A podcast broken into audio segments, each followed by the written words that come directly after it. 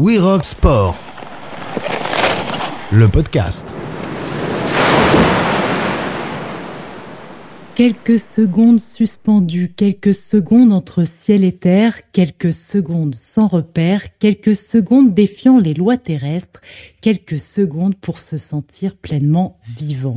Cet instant précis où seul le ici et maintenant compte, où seuls nos sens dictent notre vie, où le bonheur se ressent concrètement dans tout notre corps et envahit notre esprit, pour Mathias Giraud, ces quelques secondes sont vitales. Skieur, grimpeur, parachutiste et base jumper, le super Frenchy veut faire de son quotidien un hymne à la vie sans peur ni regret. Rare en France, il nous fait le bonheur d'être avec nous aujourd'hui à l'occasion du back-to-back à Megève. Bonjour à toutes et à tous et bienvenue dans We Rock Sport, le podcast. Et bienvenue Mathias, merci d'être avec nous. Comment vas-tu? Ben, je vais très bien, merci de m'accueillir. je viens de sauter les aiguilles croches deux fois, donc euh, là je suis au top. Je le disais, tu es rare en France, tu vis maintenant depuis déjà un certain nombre d'années aux États-Unis, mais ces montagnes autour de nous, elles ne te sont pas étrangères. C'est ici, dans le massif du Mont Blanc, que tu as grandi, que tu as découvert une passion pour les hauteurs. Toi qui pourtant venais d'un très joli pays, mais où la neige et les montagnes se font rares. C'est bien ça? Oui, je suis né en Normandie, donc je n'étais pas destiné à être skieur. Euh, ma mère est hollandaise, mon père est aveyronais. Et euh, donc voilà, en général, euh, ça fait pas trop. C'est pas la recette parfaite pour un skieur, mais j'avais la chance de venir en vacances été ou hiver à Saint-Gervais. Je suis tombé amoureux de la montagne au plus jeune âge. Et je savais déjà à l'âge de 8-9 ans que je voulais faire quelque chose avec le ski dans la montagne. Le boulot de pro rider, c'était pas nécessairement euh, un désir. Mon, désir, c'était juste d'être euh, d'être un montagnard à ma façon. Oui, toi, comment le petit Mathias voyait la montagne? Quand tu as découvert la montagne, qu'est-ce que ça représentait pour toi cet univers? La montagne, ah, bah, moi, c'était euh, source de bonheur, bien sûr. Et construire des cabanes dans la forêt tout seul, faire des balades en VTT à 4-5 heures. Je fais 4-5 heures en montagne, je faisais déjà ça à 9 ans à peu près. pour moi, c'était l'ouverture, l'épanouissement, le bien-être, bah, c'était tout, quoi. La montagne, c'était. Euh, et ça l'est toujours. Bah, à l'ultime. le ski a dicté ton enfance et ensuite même euh, tes études avec toujours le même objectif, travailler dans le monde du ski, faire de ta passion un métier. Tu aujourd'hui, tu le disais, un athlète professionnel, tu vis de tes passions. Quels ont été les moments importants dans ton parcours Quelles ont été les rencontres importantes Quelles ont été les réalisations importantes? Alors, parcours, euh, je pense que je peux remonter déjà à l'âge de, de, 14 ans. J'habitais avec euh, Marcel Peset et Denise Peset. Marcel était le chef d'exploitation des remontées à Saint-Gervais. Ils sont devenus un peu mes parents adoptifs. Ils m'ont, accueilli chez eux comme un, des leurs. Et euh, donc, je vivais avec eux. j'étais en classe sportive au collège de Valence dans la vallée. Et là, j'avais mon, mon, coach de l'époque, Pascal Jacquemou, qui, euh, qui m'a, qui m'a, qui m'a tout appris, même si à chaque fois il me coach, je t'ai pas tout appris, parce que mais il m'a vraiment ouvert une, nouvelle vision du ski. Donc ça, ça a commencé là. Après ça, c'était euh, bon, bien sûr, je me, je me, nourrissais des images que je voyais. Euh, il y avait les, premiers skis qui étaient twin tip qui commençaient à sortir, tout ça, commençaient à faire des backflips parce qu'il y en arrière, sauter des barres, tout ça. Et après, en 2003, je suis parti. Euh, bon, j'ai fait mes études de, commerce à Lyon, que c'était assez près des montagnes, mais c'était dur de goupiller études et ski. Et j'ai eu l'occasion de partir euh, aux États-Unis euh, pour faire mes études dans le Colorado à Durango. Et là, le but, bon, n'était pas nécessairement d'être pro rider, mais le but c'était de, bah, faire du freeride tout en allant à l'école. Et, voilà. Et puis donc j'ai rencontré un, un, skieur professionnel qui s'appelle Sven Bronso et qui m'a vraiment pris sous son aile, quoi qui m'a montré un peu comment euh, comment être sponsorisé, un peu m'établir, tout ça, machin. Donc après, j'ai dû faire mon parcours, j'ai fait des compètes de freeride, et puis, euh, mais après trois mois aux US, bah, j'ai été sponsorisé de la tête aux pieds, donc ça a commencé comme ça. Après ça, j'ai rencontré Shane McConkey, le célèbre euh, ski base jumper, qui est décédé malheureusement en 2009, mais un des premiers athlètes de Red Bull aux US. Super base jumper et skieur qui m'a, qui m'a un peu dit comment me mettre au ski base. Je voulais en faire depuis que j'avais 9 ans. Donc ça, c'était une rencontre super. Et euh, après, j'ai mon copain Jesse Hawk de la GoPro Bomb Squad qui m'a appris à faire du base jump. Et après ça, j'ai plein de personnes en fait qui m'ont pris sous le rôle comme euh, JT Holmes, Eric Runner. Euh, et en fait, c'était c'est marrant parce que je pense qu'on tape vraiment dans une sphère où les gens vivent de leur passion ou dédient leur vie à leur passion, même s'ils n'en vivent pas, et ben en fait, on se rend compte qu'on est en train de d'intégrer une, une, communauté qui est, qui est, toute petite, quoi. Et, et là, en fait, c'est là que les connexions sont faites, c'est là qu'on rencontre les, les, bonnes personnes au bon moment, et puis qu'on peut avoir ce partage de, de, la passion, de la montagne, de l'aventure. Et euh, ouais, ça a été un, ça a été un parcours euh, extrêmement épanouissant. Pour revenir au base jump, qu'est-ce qui t'a tiré, toi, dans cette pratique? Pourquoi, dès l'âge de 9 ans, tu voulais faire du base jump, du ski base jump, même plus exactement? Bah, euh, moi, je me souviens, j'ai vu les premières images de base jump et de ski base jump à l'âge de 9 ans, et pour moi, c'était. Oh, c'était. Il n'y avait rien de plus cool, quoi. C'était. Voir des hommes qui, qui, qui, tombent comme ça dans le vide, près de falaises, et qui sont tellement calmes et posés en l'air, et avec précision de mouvement, et voler. Oh, c'était. Euh, bah, ça m'a inspiré, mais ça m'a, ça m'a vraiment, euh, c'était l'étincelle de cette flamme que j'ai dans mon cœur depuis, quoi. Pour moi, c'était incroyable. Et puis, et mélanger ça avec le ski, moi, je trouvais ça d'une créativité incroyable, quoi. Je dis, mais, les gars, quand même, c'est des, génies. Mélanger le ski et le base jump. Et puis après, plus tard, bon, bien sûr, vous rencontrez Shane. Shane avait vraiment mélanger l'aspect freeride du ski avec le base jump. Et là, c'était vraiment un niveau supérieur, quoi. Rider des grandes phases de poudreuse en Alaska ou, en Colombie-Britannique et s'envoyer une barre de 200 mètres en bas avec un gros salto avant, et ouverture parfaite et volée. Mais c'était, euh, pour moi, ça m'a, ah, ça m'a inspiré. Ça. Et je, même d'y penser maintenant, ça me, je, je, je, ressens encore ces sensations, cette, euh, cette excitation que j'avais en regardant ces images, quoi c'est magnifique, c'est des images qui, qui durent à jamais. Et quelles sont les différentes étapes d'apprentissage pour euh, le base jump? Bah, Pour le base jump, euh, d'abord, il faut faire de la chute libre. Il faut faire à peu près 100 ou 200 sauts en chute libre pour apprendre à pas seulement piloter une voile de parachute, mais aussi contrôler son corps en l'air. Euh, après, en venant du ski, on a déjà un certain contrôle du corps en l'air. C'est un peu la loi des, des 10 000 heures. On dit que toujours il faut, faut passer 10 000 heures à faire un truc pour être super fort. Mais en fait, je pense que en montant les sports de montagne, parce que moi je considère le base jump comme un sport de montagne, même si c'est aérien, parce que bon, c'est, on saute des falaises principalement, tout ça. Mais en fait, 10 000 heures en, ski, ça permet d'avoir peut-être 5 euh, 000 heures après en, base jump. Et 5 000 mhm. heures en base jump, après 2500, euh, machin. Et puis ça, ça, ça, se réduit. Plus on apprend discipline, plus ça se réduit, parce qu'il y a tellement de disciplines qui, se, qui sont complémentaires. Et, passer du ski au base jump, pour moi, c'était. Euh, mais en fait, c'était super naturel parce que j'avais déjà fait des, centaines et des centaines de backflips en ski ou des doubles backflips ou sauter des barres. Et donc, en fait, le base jump, c'était pareil, à part que j'avais beaucoup plus de temps en l'air, donc plus de temps de réagir, de prendre, de, prendre une décision et pouvoir se détendre, pas se précipiter à travers des, des figures ou des, l'exécution de ce qu'on souhaite faire. Et en fait, le base jump, c'est magnifique parce qu'on peut tout ralentir et vraiment prendre le temps de tout ressentir. Et c'est magnifique parce que c'est, c'est là où bah, chaque seconde devient 10 secondes. Quoi. Et c'est donc c'est pas la quantité, mais c'est la qualité. Tu te souviens de ton premier saut? Quelles étaient les sensations, les émotions? Premier saut, ouais. Euh, je me souviens, c'était dans l'Idaho, donc sur un pont de 150 mètres qui s'appelle le Perrine Bridge. C'est le spot où tout le monde va sauter euh, aux US. C'est légal, un grand champ pour se poser en bas, donc pas trop, pas trop dangereux. Et c'était en octobre, il faisait froid. Et euh, respire, on peut voir la buée qui sortait de notre mhm. bouche et tout, avec le lever du soleil sur le, sur le canyon de la Snake River. C'est là où Evil Cannibal avait essayé de sauter à travers avec, un, une sorte de fusée, quoi. et magnifique. Et là, j'étais avec mon pote Jesse et euh, donc il m'explique euh, comment, voilà, grimper au-dessus du, euh, de la rambarde du pont, se positionner, pousser, regarder l'horizon, respirer, compter jusqu'à 3, pousser, voilà, machin. Et, alors après, c'était le moment de le faire. Donc là, je me souviens, ouais, je passe au-dessus de la rambarde, je mets mes pieds au bord du petit, du petit bout de, bitume qui ressort, et puis 150 mètres en bas, et on se retourne. Et, et là, c'était euh, une des plus belles respirations de ma vie, quoi. Parce qu'on ressent vraiment chaque particule d'air qui rentre dans le corps. Et puis, il faisait froid, il faisait beau avec ce soleil qui se levait. Et puis, c'était vraiment, euh, bah, c'était le moment parfait, quoi. Et donc, je me souviens que c'était, euh, bah, c'était maintenant ou jamais. Et en fait, dès que j'ai poussé, je me sentais tellement bien et relax en l'air. C'était pas du tout un truc complètement fou où euh, on se dit oh là là, je saute d'un pont. Et non, c'était vraiment genre euh, limite de la méditation aérienne. Quoi. Mm.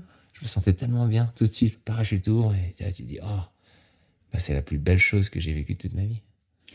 et il n'y a pas de peur. Quelle est la place de la peur S'il y en a, comment on l'intègre à sa passion, à cette pratique? Alors c'est marrant parce que la peur est toujours là. Hein. Euh, la peur, j'ai, euh, au début je l'ignorais, après j'ai essayé de gérer juste mon anxiété et maintenant je, je l'accueille à bras ouverts. La peur, c'est génial la peur.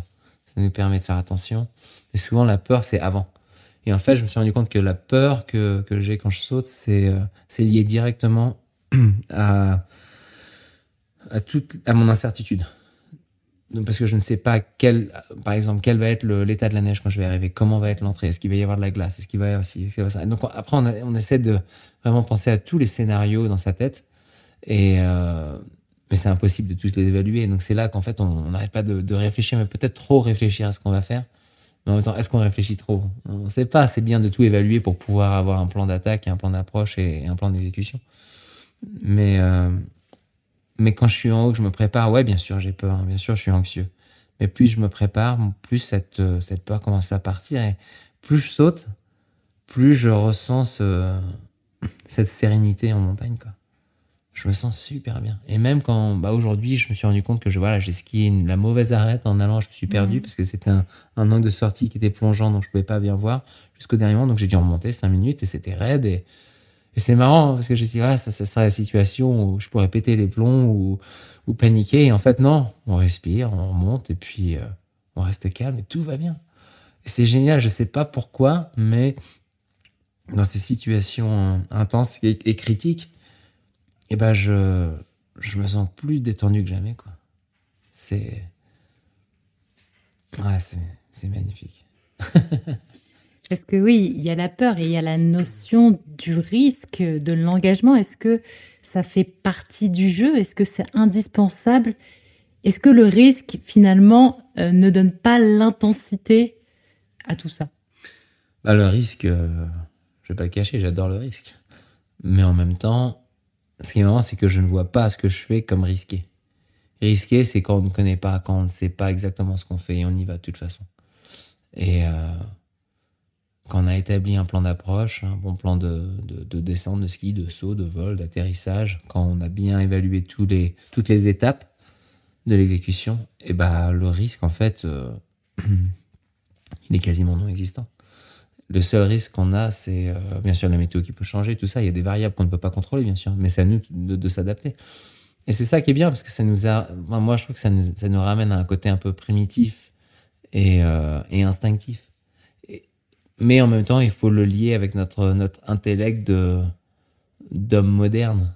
Mhm. Et donc, en fait, c'est pour moi, je trouve que c'est, euh, c'est une sorte de façon d'être, d'être complet. C'est euh, un humain, un homme complet, enfin, un humain, que ce soit un homme ou une femme, un humain complet, c'est quelqu'un qui sait euh, ressentir, traduire les données qui, qui lui sont données grâce à ses émotions et en même temps le voilà interpréter tout ça intellectuellement. Mhm. Et le base jump aide à faire tout ça. C'est magnifique. Bon après c'est comme ça que pour moi c'est comme ça que je, je pense j'ai réussi à survivre pour l'instant 14 années de, de. Et euh, c'est les trois premières années qui sont très euh, très dangereuses en base jump parce qu'on est en train de découvrir, on est mhm. en train d'apprendre ces données, on est en train de d'établir le cadre d'exécution. Et euh, Ouais, donc euh, la peur trouve sa place, le, la joie, le, le chagrin, parce qu'on perd des copains aussi, on se fait mal. Bon, c'est la montagne, c'est beau. Et du coup, qu'est-ce que tu as envie de dire à tous ceux qui disent que les base jumpers sont des têtes brûlées, qui jouent avec la vie, qui jouent avec la mort? Euh, Tu as eu toi aussi des accidents, des accidents même graves, et pourtant tu continues. C'est un besoin? Bah, c'est un besoin. C'est déjà c'est une vocation. Donc c'est. Je pense que c'est une question de sens à la fin. En fin de compte, c'est ouais, c'est le sens. Quel est le sens de ce qu'on fait? Si c'est une vocation, c'est quelque chose de d'important, de prenant. C'est à ça qu'on veut dédier sa vie parce que c'est ce qu'on aime plus que tout. Et euh, après, des têtes brûlées, il y en a partout. Il y a des têtes brûlées qui font du base jump, mais moi, mon approche du base jump est l'opposé. Mm. L'adrénaline, je m'en fiche complètement. C'est juste un produit dérivé. Ça fait partie du truc. Le risque, ouais, ça fait partie, mais c'est pas, c'est pas pour ça. Après, je pense que c'est, ouais, c'est l'accomplissement de soi. C'est, c'est le sommet de la pyramide de Maslow. Rien, pour moi, c'est comme ça que je, le, que je le ressens, que je le vis. Après, ça peut être pour quelqu'un d'autre, ça peut être, ça peut être de l'art, ça peut être, euh, je sais pas, créer, euh, je sais pas, construire des chalets, je sais pas. Mais pour moi, c'est, ouais, c'est pas, c'est pas un sport de tête brûlée. Si on veut le faire bien, on peut pas être une tête brûlée. Les têtes brûlées, elles meurent très vite. Et euh, si on veut faire du base jump longtemps, il faut savoir se poser. Et surtout être honnête avec soi-même. Savoir, euh, savoir comprendre les, les signes qui, qui doivent nous faire euh, un peu reculer ou ralentir ou engager encore plus. Mm-hmm. Donc en fait, il faut apprendre à se connaître. Si on ne se connaît pas, si on ne fait pas cette démarche introspective, quoi, c'est, ça peut lier au désastre amener au désastre. Et euh, pour moi, je trouve que c'est l'introspection est un, élément crucial du base pour, pour survivre. Et donc c'est pour ça que je trouve que c'est une discipline complète parce que c'est il y a l'aspect euh, physique, il y a l'aspect émotionnel et il y a l'aspect mental. Et c'est tout tout combiné ensemble. Et c'est pas après je, je bon les sports d'équipe je, je, vais pas les critiquer enfin c'est cool je, respecte les sportifs euh, mais c'est pas comme si euh, en jouant au foot, on peut, on peut perdre la vie.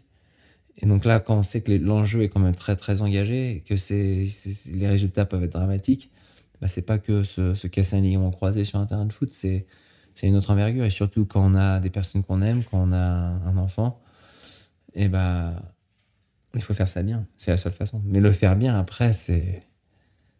On peut, on peut. Enfin, moi, je sais que j'en parle tout le temps avec mon fils ça lui apprend plein de leçons à comment le faire bien et tout. Et je suis tellement fier de lui. Il y a 6 ans, il drop déjà des rampes de verre en mmh. skate. Maintenant, il a 9 ans, il skate à fond. Et, il est beaucoup plus posé. C'est pas une tête brûlée. Et c'est génial parce que moi, j'ai appris à ne pas être une tête brûlée. Et c'est marrant parce qu'en fait, on a tous ces clichés des, sportifs extrêmes et tout. Et surtout dans les années 90, hein. c'était euh, c'était voilà le mec sponsorisé par Marlboro qui faisait un truc à l'arrache complètement hardcore avec un peu euh, une attitude un peu punk rock et rock'n'roll. Ah, bon, j'adore le métal, j'adore le punk, mais moi c'est autre chose. Mais mais maintenant c'est super parce qu'on on apprend. Je pense qu'en fait que pour faire les choses bien, il faut prendre du recul et et apprendre à avoir une approche assez assez humble en fait. Et, être humble, c'est pas quelque chose qu'on a de naissance, c'est quelque chose qu'on apprend au fil des années, je pense. Et euh, ça permet de pas se laisser aller et justement de ne pas être une tête brûlée. Être posé, c'est quelque chose qu'on apprend, quoi. Et moi, c'est marrant, quand je le vois avec mon fils, il est tellement posé. Je vois skater, je vois skier, j'adore. C'est super. Il a tellement. Euh, bon, après, c'est la définition de l'évolution. Nos enfants sont supposés être bien meilleurs que nous. Et quels sont les prochains projets, les prochaines envies, les rêves aujourd'hui? Il y en a plein, des envies, plein de projets, plein de rêves. Ils me font tous très peur, donc c'est un bon signe. euh, gros projet que je, je voudrais faire. Euh, après le Mont Blanc, on a fait donc un ski base jump depuis presque 5000 mètres, mhm. sauter à 4004. Donc je, je, vais y aller étape par étape. C'est vrai que je commence à.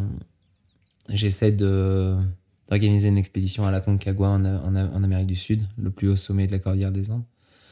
Euh, donc ça, c'est un sommet à 7000 mètres avec un saut à 6000 et euh, trois semaines d'expédition. Ça, ce serait le rêve. Mais en attendant, j'ai plein de projets dans, euh, dans, le, dans le massif du Mont Blanc, bien sûr que je voudrais faire, dans l'Oisan, et aussi Népal, Pakistan. Donc, ouais, le problème quand on fait ce genre de truc, c'est que on a des projets, on a une liste, mais plus on fait de projets, plus on rajoute de projets à la liste et en fait, on n'en finit plus. Donc voilà, c'est mes rêves, mes, mes, mes projets, mes, mes, ambitions. Et, mais on va, on va voir étape par étape, petit à petit. Parce que oui, tu en parlais, il y a la sensation, il y a cette dimension de risque, et puis il y a aussi un environnement qui est incroyable, ces montagnes tout autour de nous. Pourquoi ces sommets? Qu'est-ce qui t'attire dans un sommet? Comment on repère aussi une ligne? Comment euh, on est attiré pour faire du base jump par une montagne? Bah Moi déjà, c'est... Euh, je fais pas un projet juste parce que c'est prestigieux ou quoi, c'est vraiment des, choses qui, vont m'inspirer. quoi. C'est une belle, une belle ligne, une belle face à skier avec une grosse barre en bas, bah pourquoi pas? Si, si c'est raide en plus, encore mieux. Et euh, plus, plus, entre guillemets, plus c'est haut, plus c'est beau aussi, parce que voilà, on tape dans un environnement où il y a, souvent du vent, il y a souvent plein de, facteurs à gérer. Le, saut du Mont Blanc, par exemple, j'ai attendu pendant 8 ans pour pouvoir le faire. Mm. Mais euh, après, voilà, il y a, chaque, montagne a son, une approche euh, différente aussi, et c'est apprendre à, ouais, à approcher différentes sortes de terrains d'une façon C'est un challenge intellectuel en fait, à la fin, en fin de compte. Et, mais ce qui m'inspire, moi, c'est surtout, ouais, il y a des montagnes qui ne sont pas connues du tout, mais qui ont des, par exemple, les aiguilles croches. Je veux dire, à part les locaux, pas beaucoup de monde connaît ces aiguilles croches. Mais j'ai mes plus, les, les, plus beaux ski bases de ma carrière, enfin, une grosse partie ont été ici, euh, aiguilles croches, et je le fais encore et encore, et j'adore. Et à chaque fois, je vois une nouvelle façon de le rider, une nouvelle façon de sauter, une nouvelle façon de. puis quand la neige change, tout ça, c'est on peut sauter la même falaise 20 fois, mais ça peut être différent à chaque fois. Et euh, donc c'est ça qui c'est ça qui me plaît. Après moi je, je suis pas le gars qui va chasser, euh, enfin qui va poursuivre, pardon, chasser. Je, je sais plus parler français. I'm not the guy who's gonna chase. pardon. je ne cesse pas de, de, de, de, faire un projet juste parce que voilà, savoir euh, ce nombre de vues sur internet, tout ça machin. Bon après faut le quantifier, ça aide avec les sponsors, c'est eux qui m'aident à vivre de ma vie, qui, qui m'aident à faire mes projets. Mais à la base c'est c'est un désir, c'est une envie, c'est une passion et vouloir faire les choses bien et, prendre le temps de se laisser inspirer. Quoi. On fait plus tout ça vraiment, je trouve.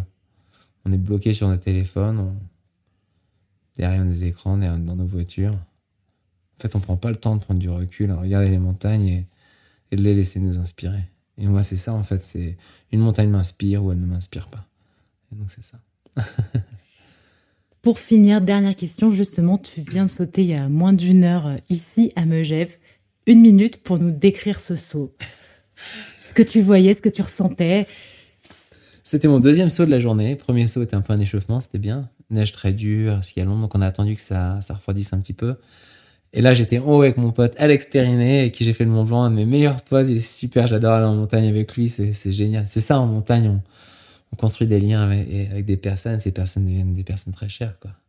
J'étais là-haut avec mon pote, on, raconte des bêtises, on rigole, on se concentre. Et il m'a aidé à, installer un rappel. Après, j'ai dû descendre en rappel dans, dans le premier couloir parce que la neige était pas super sur l'eau, il y avait beaucoup de, beaucoup de rochers aussi. Donc ça, ça rajoute aussi un côté euh, sympa, un peu technique. En fait, c'est c'était un peu un, puzzle aujourd'hui, quoi, avec une descente en rappel, Après, malheureusement, comme c'était un, les sorties, euh, donc les points où je saute, sont très plongeants. Donc en fait, on ne voit pas les, euh, on ne voit pas le rebord des falaises. Et donc je, au début, j'ai commencé à skier l'arête que je pensais qui était, qui était la bonne, mais en fait non, c'était pas la bonne. Donc je me suis arrêté. Je suis remonté 5 minutes un escalier, j'ai pu rejoindre l'autre arête. Et là, et là, la neige était super. J'ai pu ouvrir un peu et me détendre et vraiment profiter du ski.